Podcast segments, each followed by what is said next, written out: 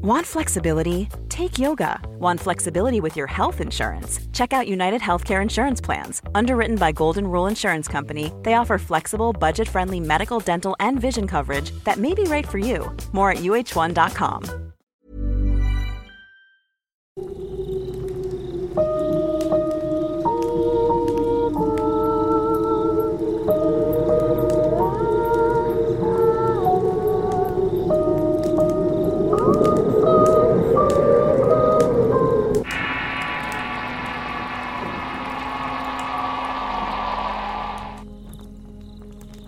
Soy Jared Lelta, tengo 33 años y vivo en la delegación Magdalena Contreras en la Ciudad de México. Voy a relatar lo que ocurrió el 15 de enero de este año justamente cuando mi hija tenía un mes y cuatro días de nacida. Una noche llegando de mi trabajo vi tres bolas de fuego rondando la casa pero de inmediato se esfumaron por el aire. Lo mismo estuvo ocurriendo durante toda la semana por lo cual yo estaba preocupado. Me puse a preguntar a varias personas qué podía ser todo eso. Muchos me respondieron que se trataban de brujas y que tuviera cuidado con la niña, ya que probablemente se la querían llevar. La siguiente noche vi como las tres bolas de fuego rondaban la casa y se estrellaban contra la azotea. Como ya sabía que eran brujas, es lo que me dijeron algunas personas. Comencé a rezar las doce verdades del mundo y empecé a notar un listón rojo, y así de esta manera ellas desaparecían hasta el día siguiente. Un día me armé de valor y decidí enfrentarla diciendo a todos que prefería estar muerto que esas brujas se llevaran a mi hija. Así que con sal hice un círculo en la calle y esperé a mi suegro y le conté lo que estaba ocurriendo. Él estaba escéptico e incrédulo por lo cual lo a quedarse a esperar conmigo. Y juntos darle cacería a esas brujas y ver lo que iba a pasar. Después de estar tres horas escondido detrás de unos árboles que están junto a la casa vimos cómo llegaban las tres bolas de fuego. Le dije que escuchara lo que escuchara y viera lo que viera que no les creyera nada, y que solamente rezara conmigo las doce verdades del mundo. Cuando estábamos rezando las primeras cuatro oraciones escuchamos cómo llegaron al callejón donde había hecho el círculo de sal. Ahí alcanzamos a ver que habían saltado a los árboles tratando de esconderse.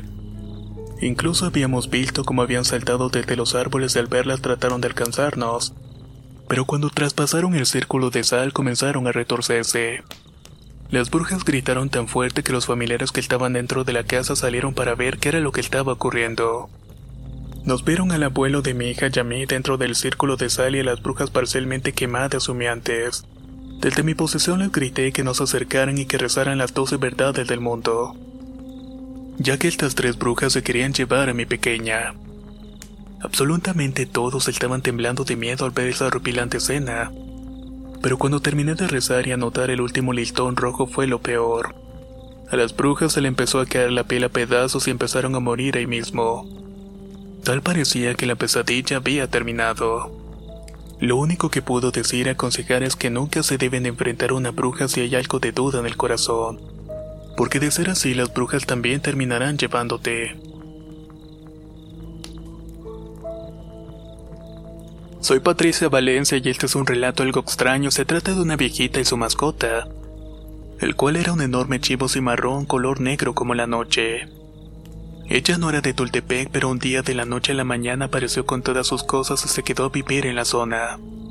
El lugar al cual se mudó también era extraño. Era un peñasco lleno de rocas muy grandes y ella solamente levantó su casita con varios cuartos y un corral. Ahí vivió por muchos años, aunque con el tiempo todo el pueblo se fue acostumbrando a su presencia. Aunque eso sí, la mayoría le seguíamos teniendo mucho miedo.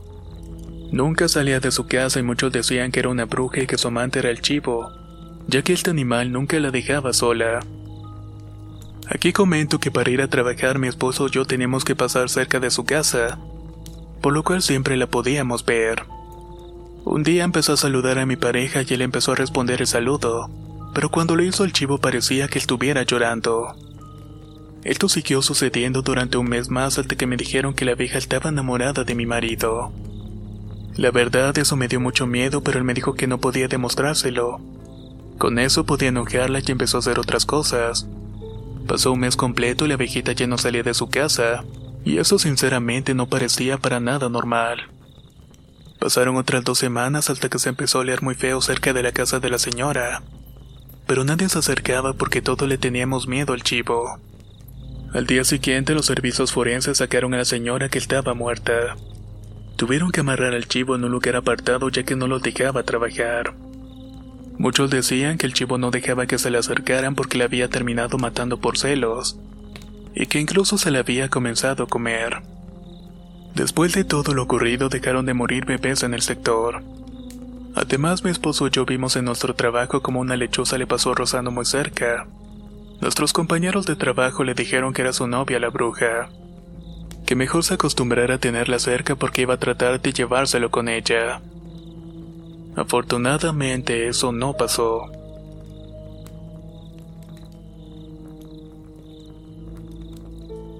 Me llamo Alan Javier Rodríguez y la historia que estoy por contar me sucedió en el año 2005. En ese tiempo estaba jugando con mis hermanos en un pueblito de Veracruz. Para ese momento en mi comunidad no usábamos celulares ni teléfonos y mucho menos internet, por lo cual nos la pasábamos jugando todo el tiempo fuera de la casa. Nos entreteníamos y divertíamos con juegos como las escondidas o las atrapadas. Incluso jugábamos a los temerarios yendo a un lugar apartado del pueblo, donde había unas vías que aún estaban en funcionamiento. Solíamos ir de noche con linternas ya que era un lugar oscuro, y también nos asustábamos al apagarlas ahí mismo. Y como a todos nos daba miedo estar solos en la oscuridad, por lo cual las prendíamos nuevamente. Así seguíamos jugando hasta regresar a la casa para cenar y dormir. Un día fui con unos amigos, mis hermanos y yo, y todo parecía normal como siempre, hasta que llegamos al lugar por donde está un puente muy alto donde pasan vehículos a toda hora. Para llegar a la carretera tenemos que subir unos escalones, pero no pudimos, ya que vimos una bola de fuego color naranja que brincaba en el aire. Todos nos asustamos y bajamos apresuradamente escapando de lo que habíamos visto. Nos fuimos corriendo a nuestras casas y no regresamos más por el sitio pues lo que habíamos visto esa tarde era una bruja.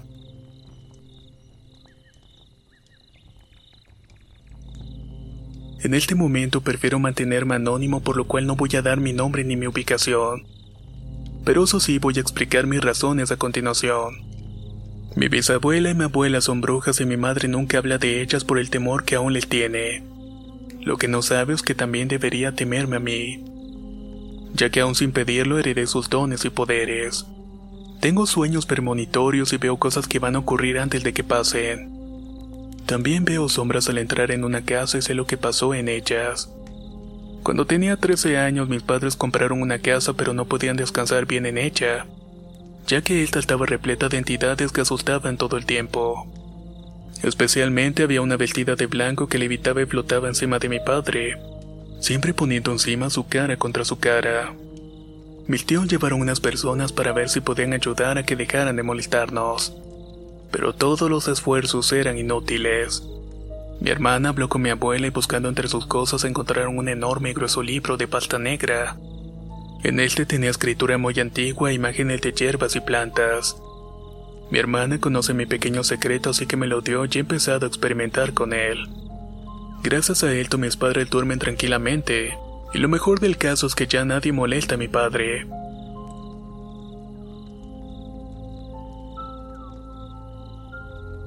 Me llamo Joaquín Rojas, un muchacho que vive con su familia en una casa en el campo en Argentina. Ahí tenía varios amigos con los cuales acostumbraba salir de paseo y cabalgar. Recuerdo que entre las aventuras que más nos gustaban estaban las carreras nocturnas, Siempre las hacíamos al lado del río para capturar algunos peces y después volver a nuestras respectivas casas. Todo fue tranquilo hasta la última vez que fuimos. Estábamos yendo al río cuando de pronto escuchamos un silbido. Uno de mis amigos llamado Loso nos suplicaba que nos siguiéramos y que nos diéramos la vuelta, ya que podría tratarse del bomberito del diablo. Lo tomamos a burla y continuamos nuestro camino, pero al final hicimos caso. Al cabo de un rato se escuchó el mismo sonido pero un poco más fuerte. Fue como si estuviera acercándose quien lo estaba emitiendo. Pero esta vez ocurrió algo sumamente extraño, ya que todos nuestros caballos empezaron a relinchar y se levantaban en dos patas. No querían seguir y en algún momento hasta empezaron a retorcerse. Estaban bastante asustados como si algo los estuviera espantando. Fue en esa ocasión que sí nos asustamos bastante porque nunca nos había pasado algo así. Así que de una vez por todas atendimos la súplica de Lucio y nos dimos la media vuelta y salimos de ese lugar lo más rápido que pudimos. Cuando llegamos al pueblo nos despedimos y cada uno tomó su camino para ir a la casa. Cuando llegué a mi casa mi caballo Zaino se lanzó al piso relinchó como loco. En ese instante pensé que estaba demasiado cansado por lo cual le puse una cubeta de agua, así como un poco de pasto seco para que calmara su hambre y sed.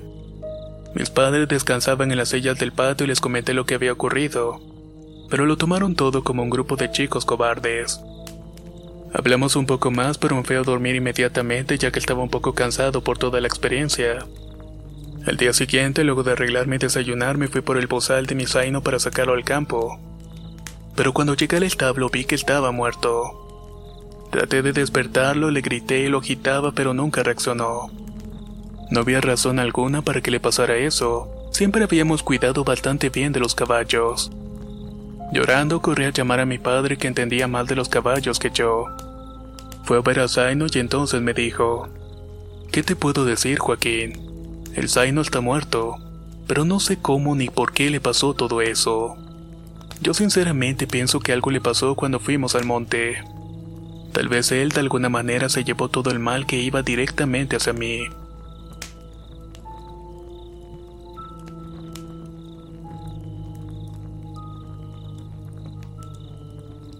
Soy Jonathan Lara de Querétaro y desde hace seis años vivo en Texas.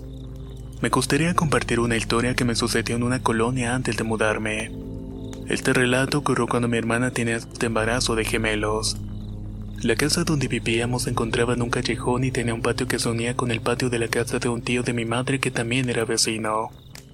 Mi habitación se encontraba al lado del patio y había tres ventanas como de un pie en cada una. En esa casa vivíamos mi mamá, mi hermana embarazada, mi cuñado y yo. Semanas antes de dar a luz mi hermana comenzamos a escuchar por las noches sonidos de aleteos como de un pájaro enorme. Eran aleteos fuertes y cuando esto ocurría los perros siempre empezaban a ladrar. Esto se hizo cotidiano ya que no había una sola noche que no sintiéramos el fuerte aleteo y los ladridos de los perros. Y para cuando mi hermana tuvo los gemelitos las cosas se pusieron mucho más intensas ya que también se escuchaban sonidos de pasos en el techo como si fuera un animal grande. Parecía como si una vaca estuviera caminando en el techo. Incluso fuera de la casa en la puerta se escuchaba como un toro bufando y muchas veces me daba algo de miedo llegar a mi casa del trabajo, sobre todo cuando me llegaba la noche. En una de las ocasiones escuché un ruido en la sala y mis perros ladraban y corrieron a esconderse debajo de mi cama. Y lo peor del asunto es que se empezaba a repetir una y otra vez. Eso sí, solamente lo escuchaba yo y en algunas ocasiones lo escuchaba mi madre. Yo hacía el intento de echarlos fuera de mi cuarto, pero ellos no querían y siempre que los sacaba ellos volvían. Y en una ocasión no quise asomarme a ver qué era y dejé que se quedaran conmigo. Ahora agréguenle que mientras esto ocurría mis sobrinos empezaban a llorar frenéticamente. En varias ocasiones de esa noche golpeé con fuerza la pared que dividía mi cuarto de la habitación con la de mi cuñado. Pero lo más extraño es que los niños no dejaban de llorar y yo no podía despertar a sus padres. Tuve que gritar y en ese momento mi madre fue la que se levantó corriendo a ver qué era lo que estaba pasando. Cuando entró al cuarto de la familia de mi hermana, ella sí los pudo despertar y entre todos cuidamos que los gemelos estuvieran bien y pudieran dormir. Durante muchas noches escuchamos el aleteo, el pufido, los ruidos y las pisadas. Hasta que empezamos a rezar y a pedir por los gemelos y así fue que todo comenzó a calmarse. Estoy seguro que eran brujas porque yo llegué a ver bolas de fuego. Y a partir de ahí no tuve más experiencias de este tipo y espero nunca más volver a tenerlas.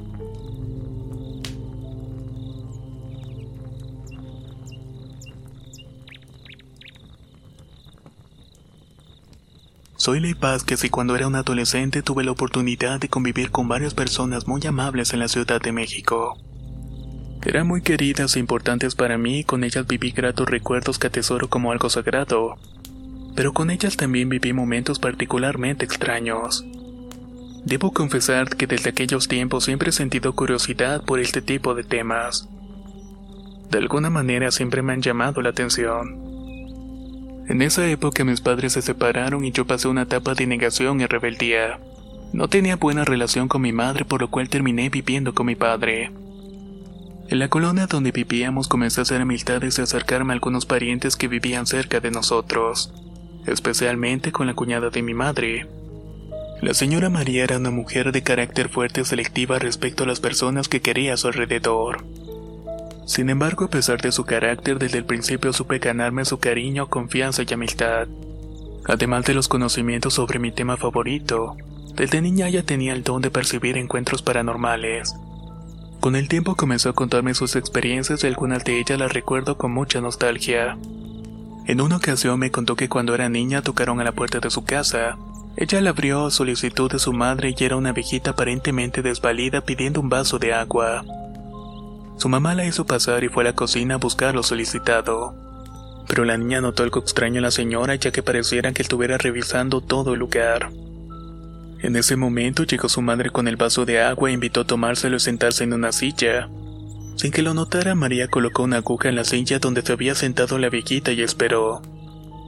Las dos mujeres estuvieron platicando por un largo rato. Incluso ya se notaba la incomodidad de la mamá porque estaba retrasándose con los deberes. La viejita empezó a despedirse pero no podía irse.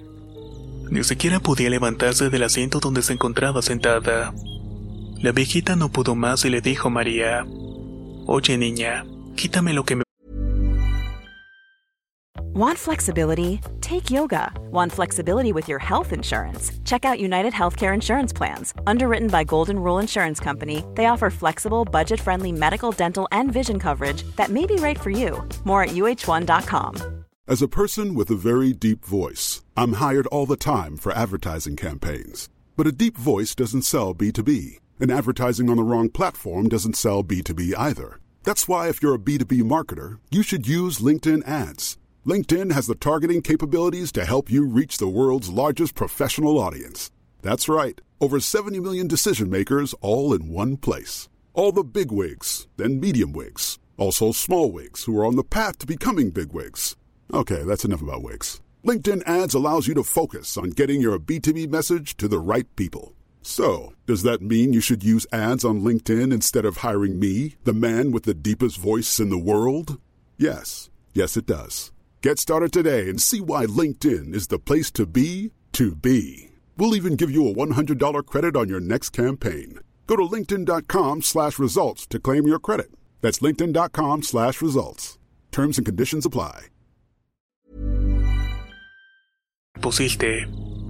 A lo que la niña le respondió que no y la viejita desesperada le dijo, Pídeme lo que quieras, pero quítame lo que me pusiste. A esto la pequeña María respondió, Se lo voy a quitar, pero con la condición de que nunca regrese por aquí. La viejita le aseguró que así sería y la niña de nueve años le quitó la aguja a la silla. Entonces la señora se levantó y se fue para nunca más volver a la casa. Cierta noche, años después, cuando María ya tenía sus hijos aún pequeños, estaba esperando a su esposo del trabajo. Ya era tarde, por lo cual se asomó por la ventana para ver si venía en camino. Pero lo que pudo ver fue una chayotera de la cual colgaba la cabeza de su hijo menor. Lo único que pudo hacer fue preguntar qué era lo que estaba haciendo allí. En ese instante se dio cuenta que su hijo estaba durmiendo en su cuarto. Se asomó nuevamente por la ventana, pero en esta ocasión la cabeza había desaparecido. Este tipo de eventos sobrenaturales le siguieron pasando en todo el transcurso de su vida. Pero por eso mismo estaba acostumbrada a todo ese tipo de cosas. Incluso en ocasiones en las cuales no se producían, ella decía, ya no escuchado los espíritus chocarreros, y de inmediato pasaba algo sumamente extraño. Recuerdo que en una ocasión fue a visitarla para que una de sus hijas me ayudara en un proyecto escolar. En esa oportunidad comimos, charlamos y pasamos un rato tan agradable que fui retrasando la tarea para el final de la visita. Llegada la noche comencé a grabar el audio que me habían asignado pero no pude ya que el ladrido de los perros era tan fuerte que no me dejaba. Así que me tocó esperar un rato que se calmara y pudiera continuar. Mientras tanto la señora María salió a regañarnos y así fue como pude culminar la grabación. Terminé mi asignación pasada las 10 de la noche, mientras tanto mi cuñada seguía tipeando su presentación de enfermería. La dejé en su ocupación para ir al baño, lo que me acompañó su hermana menor. Pero cuando íbamos a cruzar la puerta, ambas nos quedamos con un pie suspendido hacia fuera. Una extraña e inexplicable fuerza nos impedía cruzar la puerta. Así estuvimos inmóviles unos segundos angustiantes y los perros empezaron a ladrar nuevamente. Nosotras solo nos mirábamos desconcertadas porque no sabíamos qué era lo que estaba ocurriendo. Al poco tiempo pudimos recuperar el movimiento de nuestras piernas y corrimos en sentido contrario a la puerta, escapando de aquello desconocido que nos había paralizado. Gritábamos por todo el pasillo y contagiamos a mi cuñada quien dejó de tipear lo que escribía en el comedor para correr con nosotras. Esta extraña experiencia fue aterradora, pero para mí fue genial poder compartirla con otra persona ya que de este modo no me iban a creer. Y aún en día no logro entender qué energía existe para inmovilizar a dos personas simultáneamente.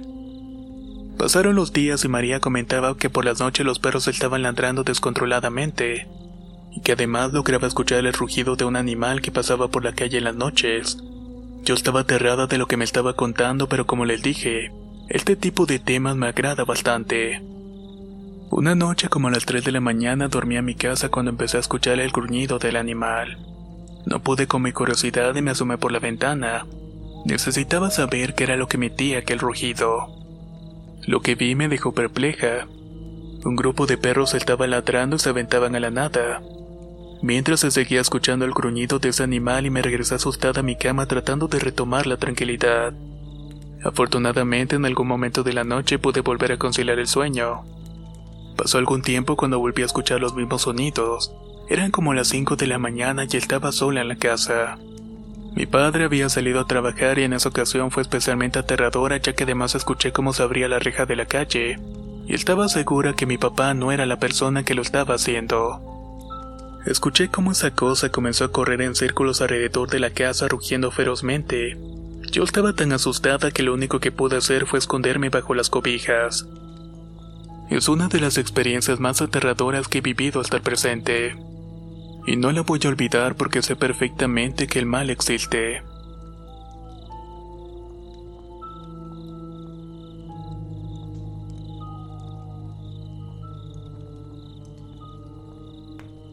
La historia que voy a comentar me ocurrió apenas unas semanas atrás cuando estuve en el tranquilo pueblo de mi abuela ubicado en el estado de Morelos.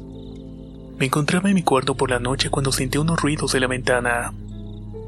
Era como si alguien la estuviera tocando por fuera para pedir ayuda. Evidentemente me paré sobresaltado pensando que mi abuela estaba pidiendo ayuda. Pero al correr la cortina y asomarme me sorprendió no ver nada. Volví a dejar la cortina como estaba inicialmente y volví a la cama. La mañana siguiente, mientras tomábamos desayuno en el comedor, hice un comentario de la situación extraña que me había ocurrido la noche anterior. Preguntaba si alguien más había escuchado los golpeteos, pero mis hermanos y mis padres me dijeron que no. Eso me pareció un poco extraño, ya que al ser un pueblo pequeño se podía escuchar perfectamente todo lo que pasaba la noche. Sin embargo, mi abuela saltó a decir que ella se sabía quién era el responsable de los ruidos de la noche anterior. Decía que era doña Juana, una vecina ya mayor con la cual había tenido una discusión hace algún tiempo atrás, y que tenía en el pueblo fama de ser una bruja. El día transcurrió normalmente como cualquier otro, luego de cenar cada uno se fue a acostar a su cuarto. Cuando estaba a punto de conciliar el sueño empecé a escuchar nuevamente el golpeteo en la ventana. En esa ocasión se escuchó la voz de una señora que decía que abriera. Sé que me estás escuchando, así que abre la ventana. Esto me dio tanto miedo que ni siquiera pude asomarme por esta. Me puse a rezar inmediatamente y por fin me quedé dormido después de un rato. Aproveché la hora del desayuno para nuevamente actualizar mi historia. A esto me dijo mi abuela que iba a hablar con esta señora. Por la tarde vi que mi abuela estaba por salir y supuse que iría hablar con doña Juana. Así que decidí seguirla sin que ella se diera cuenta para evitar que me regañara. La seguí por el campo mientras me iba escondiendo por los maizales y vi a mi abuela llegar a la casa de la señora Juana. Alcancé a escuchar la conversación y mientras mi abuela le reclamaba y le exigía que dejara de molestarnos, la señora esta solo reía de una forma macabra y tétrica. Decía que no sabía de lo que estaba hablando y al final cerró la puerta en la cara de mi abuela. Al llegar la noche se repitió la escena de los ruidos, pero en esta ocasión no lo escuché en la ventana sino en el techo. Creí que querían robar la casa, por lo cual desperté a toda mi familia. Mis hermanos, mi abuela y yo nos armamos con palos, machetes y palas. Mi papá tomó su escopeta y le advirtió a lo que estuviera afuera que se largara de la casa. Estaba seguro que era la misma risa macabra que había escuchado la tarde. Decidimos salir a enfrentar eso que se estaba burlando de nosotros, pero al salir los ruidos y las risas dejaron de escucharse. Pero casi nos paralizamos del susto cuando vimos a una mujer con un vestido blanco. Esta estaba flotando y en tres segundos se subió al árbol de la casa y soltó una carcajada.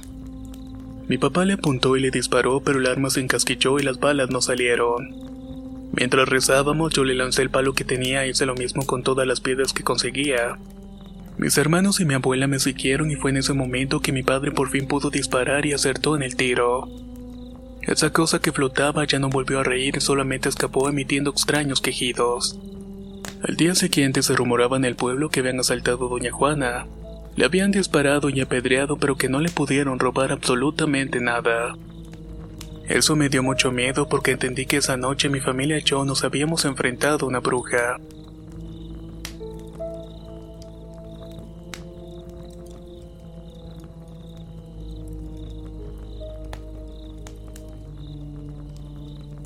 Soy Claudine López y lo que voy a contar es una historia ocurrida en el pueblo donde se asentaba la familia de mi madre por los años 1800. Su abuelo era de Pino, Zacatecas, un ancestral pueblo ahora considerado como mágico. Este pueblo tuvo los años de prosperidad de cualquier pueblo minero.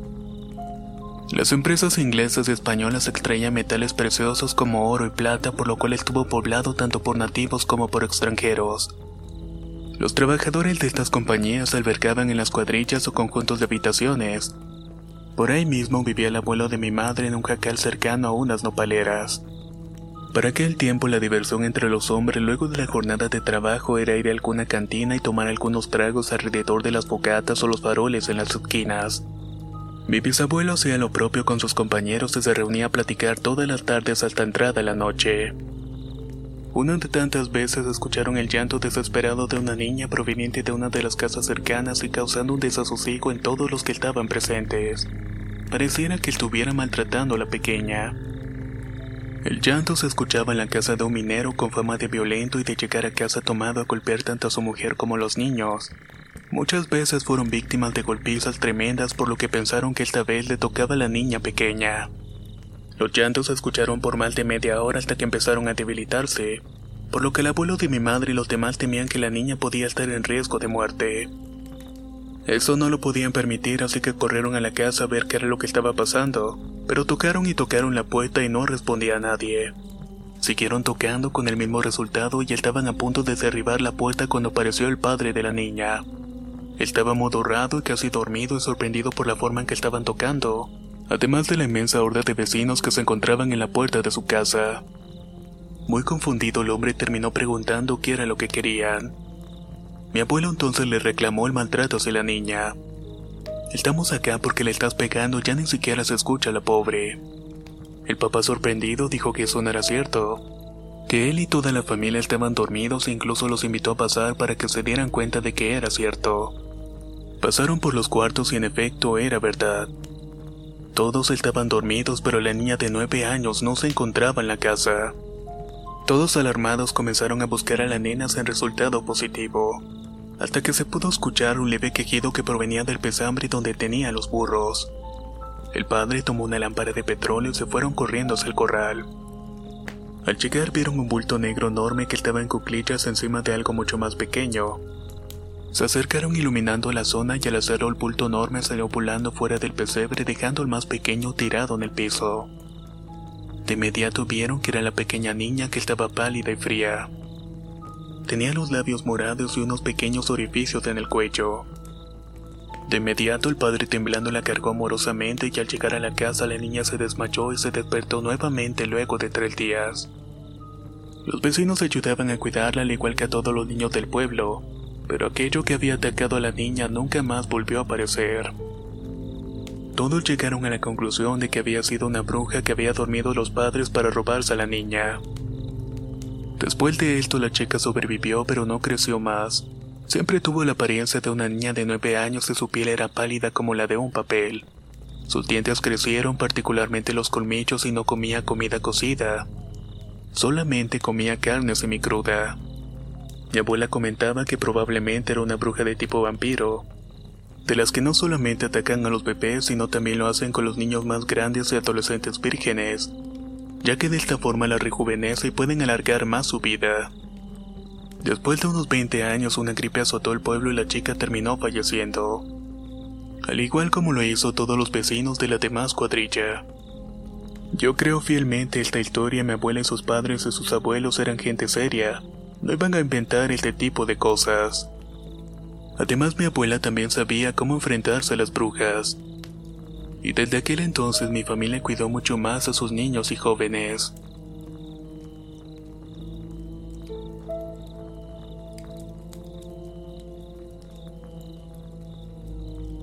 He tratado de escribir esta historia hace un tiempo y siempre que comienzo me ocurre algo inesperado. Me sangra la nariz, se va la luz o no me acuerdo de todos los detalles. Siempre es un problema inexplicable y voy a intentarlo nuevamente. Soy Mayra, tengo 29 años y soy del Salvador. Y aunque actualmente estoy viviendo en Estados Unidos junto a mi esposo, de alguna manera me siento muy identificada con las historias de brujas. Desde pequeña he sentido una gran atracción por ella y es probable que mi gusto se deba al ambiente donde crecí, donde mis tíos y abuelos nos contaban muchas historias de este tipo. Mi abuela tuvo ocho hijas y dos hijos y una de las historias que contaba se refería a una de mis tías. Todas eran jóvenes hermosas y una de ellas tenía 16 cuando un hombre la empezó a pretender. El detalle de esto es que la gente lo tildaba de brujo. Él siempre le llevaba regalos y trataba de congraciarse con ella. Sin embargo, siempre resultaba rechazado. Según cuenta mi abuela, mi tía no quería saber nada de él porque ella tenía su novio. Y estaba bastante contenta con él. En una oportunidad, él le regaló un perfume, algo que para la época era un lujo. Muy pocos tenían uno y por eso en esa oportunidad ella no pudo rechazarlo.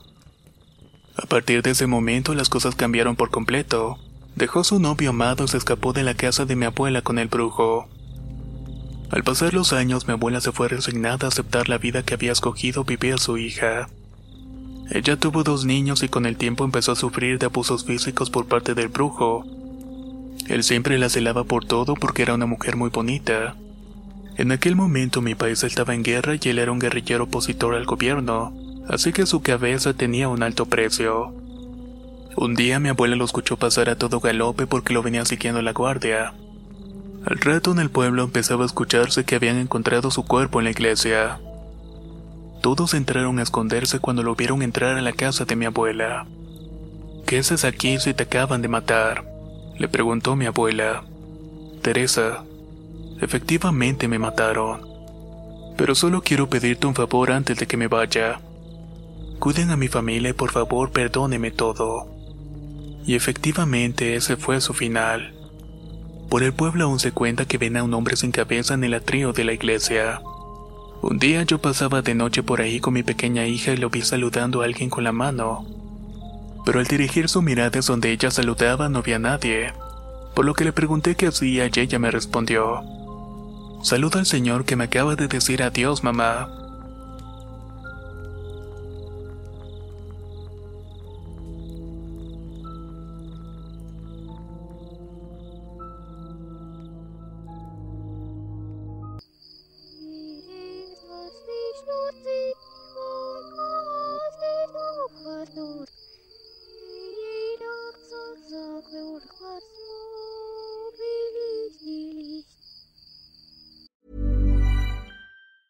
¿Te preocupas por tu familia? Entonces, ¿por qué darles solo huevos ordinarios cuando pueden disfrutar de lo mejor? Eggland's Best, los únicos huevos con ese delicioso sabor fresco de granja, además de la mejor nutrición, como 6 veces más vitamina D, 10 veces más vitamina E y 25% menos de grasa saturada que los huevos regulares, además de muchos otros nutrientes importantes. Así que, dales los mejores huevos. Eggland's Best, mejor sabor, mejor nutrición, mejores huevos. ¿No te encantaría tener 100 dólares extra en tu bolsillo? Haz que un experto bilingüe de TurboTax declare tus impuestos para el 31 de marzo y obtén 100 dólares de vuelta al instante. Porque no importa cuáles hayan sido tus logros del año pasado, TurboTax hace que cuenten. Obtén 100 dólares de vuelta y tus impuestos con 100% de precisión. Solo con Intuit TurboTax. Debes declarar para el 31 de marzo. Crédito solo aplicable al costo de la presentación federal con TurboTax Full Service. Oferta sujeta a cambios o cancelación en cualquier momento.